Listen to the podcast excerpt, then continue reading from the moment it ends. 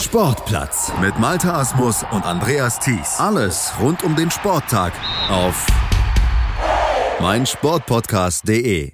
Es geht wieder los im Torball. Die Bundesliga geht wieder in ihre neue Saison, die Saison 2019-20 und den Auftakt im Torball macht die zweite Bundesliga mit ihrem Hinrundenspieltag an diesem Wochenende in München beim BSV München. Und wenn wir über Torball sprechen, hier bei uns auf meinsportpodcast.de im Sportplatz, dann darf David Georgi natürlich nicht fehlen. Unser Experte. Hallo David. Der fehlt auch heute nicht. Hallo Malte. So soll es sein. Du bist ja aktiv für die TG unter Liederbach, greifst dann in 14 Tagen ein, wenn es mit der ersten Bundesliga im Torball wieder rund geht. Aber eure zweite Mannschaft, die ist an diesem Wochenende in München am Start. Sie ist eine von sieben Mannschaften, die teilnehmen in der zweiten Bundesliga. Hat ein bisschen Schwund gegeben im Torball. Eine dritte Liga gibt's in diesem Jahr gar nicht. Warum nicht? Genau, wir haben äh, festgestellt bei den Meldungen, äh, das war dann Ende September soweit, dass doch einige Mannschaften nicht zugesagt haben. Das betrifft speziell die zweite Liga. Da haben die Berliner abgesagt, die Dortmunder Vereine haben abgesagt. Und äh, damit kam es dann äh, automatisch zu weniger Mannschaften und dann lohnt einfach eine dritte Liga, die ja auch letztes Jahr schon mit drei, vier Mannschaften spärlich besetzt war. Ich habe Marburg vergessen zu erwähnen, die waren letztes Jahr in der dritten Liga und sind sogar aufgestiegen in die zweite Liga, haben auch nicht gemeldet. Und dann waren dann nur noch diese 14 Mannschaften insgesamt übrig und die verteilen sich dann eben auf diese beiden Ligen. Hat den Vorteil für die Zweitligisten und so manchem Drittligisten, der da eingemeindet wurde, dass sie nicht absteigen können. Das ist doch auch schon mal was Gutes, weil dann kann man ja relativ befreit dann auch aufspielen und das würde sich dann vielleicht auch im Spiel so ein bisschen niederschlagen, dass da ein bisschen, ich weiß nicht, offensiver gespielt wird. Wie würdest du es einschätzen? Es bleibt zu hoffen, genau. Es gibt ja eigentlich nichts zu verlieren. Es gibt zwei Plätze zu gewinnen, die ins Oberhaus dann berechtigen und äh, ich hoffe auf Offensivtorball und auch, äh, dass da durchaus Qualität dahinter ist. Ich glaube, da braucht niemand Angst zu haben, da was falsch zu machen. Traut euch, Jungs. So muss es sein. Immer schön nach vorne, immer offensiv, damit es für die Zuschauer, dabei, genau. genau. Hm? Alle, die dabei sind, richtig ran an den Speck. Hofeld mit zwei Mannschaften dabei. Hofeld mit zwei Mannschaften dabei. Die erste Mannschaft hat auch schon Bundesliga-Erfahrung, wurden ja so ein bisschen durchgereicht, dann in Liga 3 und 2 und pendelten immer so ein bisschen hin und her da halte ich mindestens eine Mannschaft, je nachdem, wie die da so gemischt werden. Ich denke, es wird aber eine wirklich wahre erste Mannschaft und eine zweite Mannschaft geben, durchaus für einen potenziellen Aufsteiger. Aber ne, meine Vorhersagen und so. Äh, liegt ja schon so manch lastender Fluch auf die Mannschaften.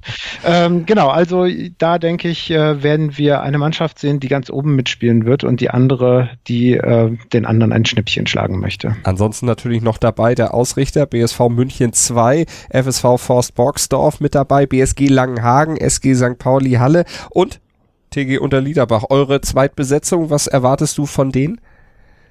Also die sollen mal gut in der zweiten Liga ankommen, sind äh, ja letztes Jahr aufgestiegen, als es die dritte Liga noch gab. Wir haben fleißig mit dem am letzten Sonntag trainiert, vier Stunden lang, und ich hoffe, dass sie da einiges mitnehmen können. Ähm, Wenn es gut läuft, äh, können sie sich durchaus vorne mit schnuppernd bewegen. Äh, Stand jetzt würde ich sagen, hoffe ich auf ein gutes Mittelfeld, Erfahrungen sammeln und dann vielleicht im nächsten Jahr äh, Richtung Aufstieg anpeilen. Wie wichtig ist denn Erfahrung für die zweite Liga? Wenn wir drauf gucken, BSV München 2, Hofeld 1 und Forst Boxdorf, die waren ja alle auch schon mal in der ersten Liga, kennen sich da aus. Wie wichtig ist das, sowas mitzunehmen dann für die zweite Ligasaison? Ist auf jeden Fall nicht verkehrt, auch einen guten Trainer zu haben, der alles schon gesehen hat. Also gerade die Münchner, die lange Zeit jetzt in, der, in den letzten Jahren in der ersten Liga mitgespielt haben, sich da auch gut gehalten haben, letztes Jahr dann abgestiegen sind oder in der letzten Saison besser gesagt, haben einen sehr erfahrenen Trainer, der auch schon alles gesehen hat, der auch Nationaltrainer ähm, war. Ich denke, die sind durchaus als Mitfavorit, auch gerade weil sie ja in der heimischen Halle äh, den Hinspieltag ausrichten. Ähm, das wird eine Mannschaft sein, mit der zu rechnen ist und die auch viel Erfahrung haben, genauso wie Borgsdorf die es auch schon mal bis zum dritten Platz bei einer deutschen Meisterschaft geschafft haben. Äh, sehr abwehrstarke Mannschaft. Ähm, das wird auf jeden Fall ausschlaggebend sein, mit dieser Erfahrung umgehen zu können. Aber das werden die durchaus hinkriegen. Deswegen sind die anderen Mannschaften gefragt, wie zum Beispiel die neu formierte Halle St. Pauli-Mannschaft, das ist eine Spielgemeinschaft, da bin ich gespannt. Da ist durchaus Potenzial da, aber finden die sich auch an dem Tag zusammen? St. Pauli und Halle, sind das wirklich die beiden Orte? Also St. Pauli in ja. Hamburg und Halle dann ja. im Osten ja. der Republik? Das hat genau im Osten der Republik, ähm, das hat auch etwas damit zu tun, eben wegen dem großen Spielerschwund, den Torwald derzeit zu verkraften hat. St. Pauli war letztes Jahr als eigenständige Mannschaft in der dritten Liga angetreten, hat die Rückrunde dann nicht mehr mitgemacht, hat krankheitsbedingt abgesagt und Halle hat anscheinend auch keine Mannschaft äh, mehr zusammenbekommen und die haben sich dann zusammengetan, weil es ja keine dritte Liga mehr gab. Mhm. Das heißt, äh, starten unten ist in dem Fall die zweite Liga. Wir kennen das ja aus dem blinden Fußball auch, wo es auch Spielvereinigungen gibt. Berlin, München, glaube ich, war da mal, mhm. oder Köln, München, Köln, Berlin, also auch sehr weit auseinander liegen. Wie sieht das praktisch aus? Wie können diese Teams zusammen überhaupt trainieren? Gibt es da äh, Treffen, dass man sich eben vor diesem Hinrundenspieltag dann zwei, drei Tage zusammenfindet, um da zu trainieren, um die Abstimmung auch irgendwo zu schaffen, damit man da am Spieltag dann zumindest so ungefähr weiß, wie die Mitspieler ticken?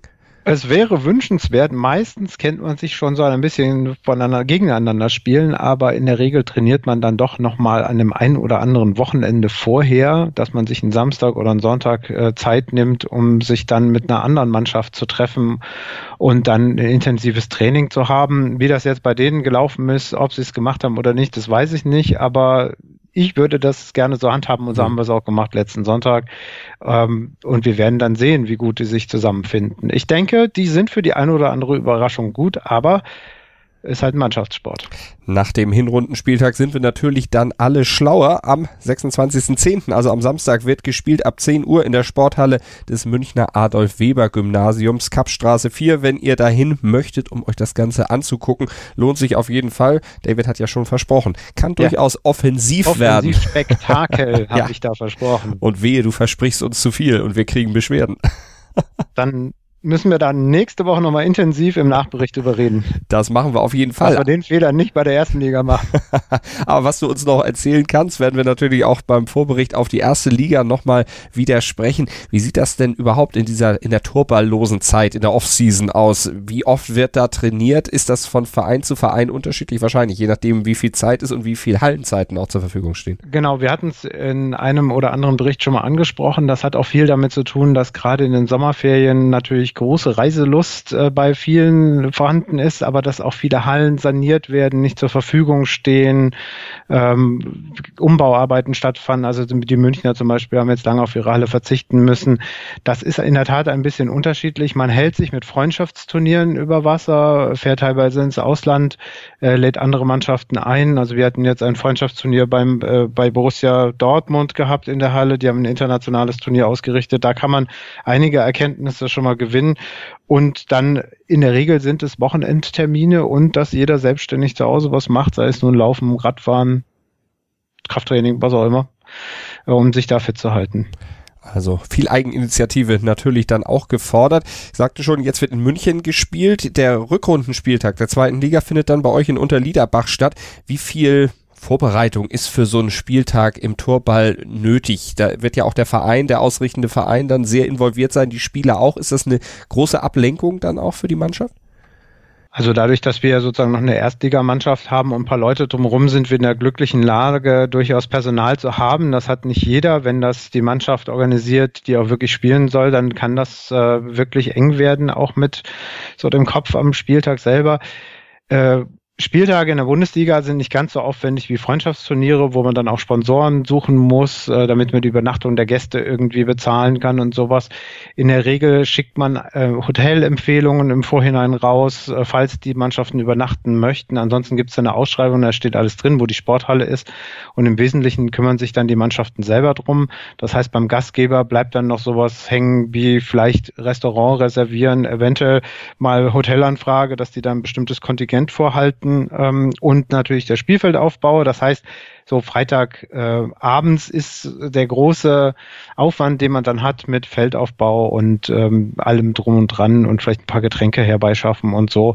Es hält sich in Grenzen, es ist nicht wenig, aber wenn man Leute hat, die nicht spielen, das mit organisieren kann, dann ist so ein, ein Aus, eine Ausrichtung dieses Spieltages machbar. Und wenn man es vor allen Dingen dann auch schon mal gemacht hat im Laufe der letzten Jahre, dann geht's vielleicht auch noch etwas einfacher von der Hand. Wir sind gespannt. Im Moment sind ja so wenig Mannschaften da, die sollten eigentlich alle Übungen haben in der Ausrichtung. Also von daher ein quasi rotierendes System in genau. der zweiten Liga, in der ersten Liga im Torball. Wir sind gespannt verfolgen das natürlich am Wochenende. Gibt es wieder einen Livestream? Weißt du das schon genau? Also es gibt dieses Jahr keinen Livestream, dafür haben wir jetzt diesmal kein Personal. Der Peter, der uns die Technik zur Verfügung gestellt hat, steht uns in dieser Saison nicht zur Verfügung. Es wird einen Live-Ticker geben, also ein Ergebnisdienst äh, sozusagen, aber leider keine Live-Übertragung. Also alle Informationen rund um dieses Event auf blindentorball.de, da könnt ihr es nochmal nachlesen und in der nächsten Woche werden wir natürlich auch dann nochmal unseren kleinen Rückblick machen hier auf mein Sportpodcast.de. Dann sprechen wir mit David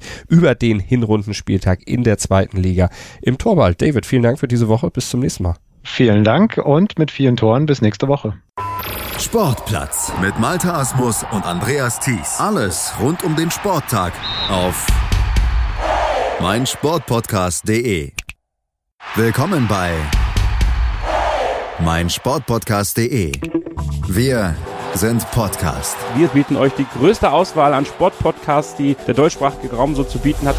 Über 20 Sportarten, mehr als 45 Podcast-Serien, über 9000 veröffentlichte Podcasts und über 5 Millionen Podcast-Downloads allein im Jahr 2018. Wir sind Podcast. Wir sind meinsportpodcast.de.